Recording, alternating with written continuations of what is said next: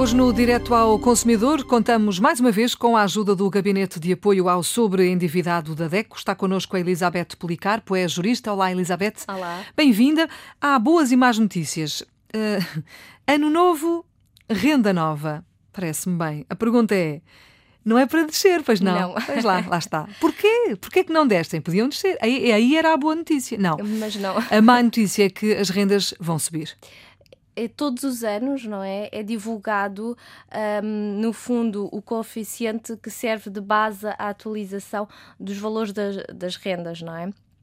sendo que este coeficiente vai se aplicar quando não seja definido no próprio contrato por parte do senhorio e do inquilino como é que se irá proceder as atualizações da renda. No caso de nada ser referido, vai-se aplicar, no fundo, o que é, uh, digamos assim, uh, publicado pelo Instituto Nacional de Estatística, hum. um, que tem, por média, os últimos 12 meses, um índice de preços ao consumidor. Um, e uh, surge assim esta, esta, digamos assim, esta taxa que serve de referência, que para 2020 é de 1,0051.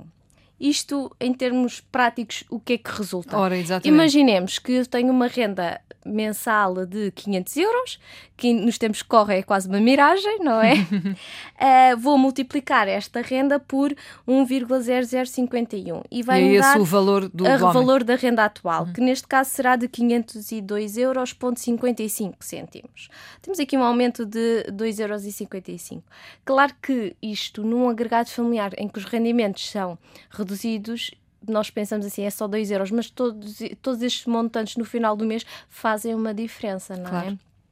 Convém sempre ter aqui também um, consciência de que esta atualização tem de ser informada pelo senhorio por carta registada com a vice 30 dias uh, antecedentes daqui à data em que se pretende aplicar a nova renda um, convém que, se efetivamente verificar que uh, o valor da renda atual não é suportável pelo seu rendimento, ou uh, tentar aqui, no fundo, perspectivar se consegue suportar esse valor de renda, caso não consiga procurar outras alternativas. Existem alguns programas uh, públicos de apoio ao arrendamento, por exemplo, no caso do arrendamento jovem, existe aqui o programa Porta 65, hum. que pode ser uma hipótese, ou seja, estudar as várias opções que existem. Porque elas existem. Existem. São é desconhecidas na maior São parte é das vezes, não é? Sim. Convém procurar informação junto da sua Câmara Municipal, onde reside, ou aqui junto do Instituto da Habitação E da Reabilitação Urbana, uh, também poderá ser uma opção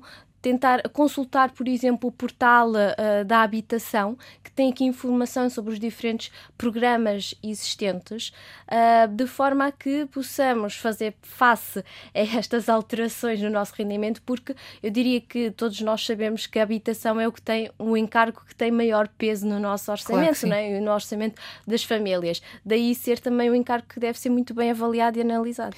Isto chegou a uma altura e a um momento e a, e a preços que eu acho que são completamente incomportáveis Sim. e eu acho que isto vai ter que vai ter que se resolver, não sei como, não faço ideia, mas vamos ter que dar aqui uma Existem volta qualquer. Existem diversas diversas tentativas, não é, no sentido de regulamentar ou legislar sobre esta matéria.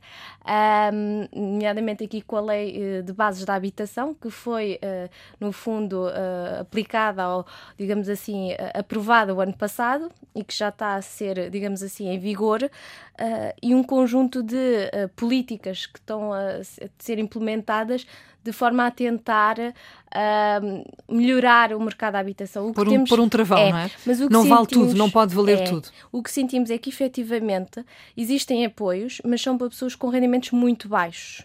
Depois temos ali uma, digamos assim, uma faixa, uma faixa da população que não tem rendimentos tão baixos, mas não consegue aceder ao mercado da habitação. Chamada classe média, é, não é? Exatamente, quer por uh, acesso ao crédito à habitação, quer por contatos de arrendamento. E é esse, essa franja da população que está verdadeiramente com dificuldades e ainda não tem muitas ofertas uh, a nível de apoios estaduais que são, digamos assim, voltados essencialmente para quem tem boa, boa parte dos rendimentos muito reduzidos, não é? Uhum. Ou não os tem. Uh, daí ser necessário fazer uma pesquisa e tentar procurar o que é que existe no mercado que possa se adaptar ao nosso orçamento e à nossa condição financeira. Muito bem, estão dados os recados da DECO hoje com a Elizabeth Policar, porque é a jurista da DECO. Obrigada por ter vindo, Elizabeth. Obrigada. A DECO está connosco diariamente no Direto ao Consumidor.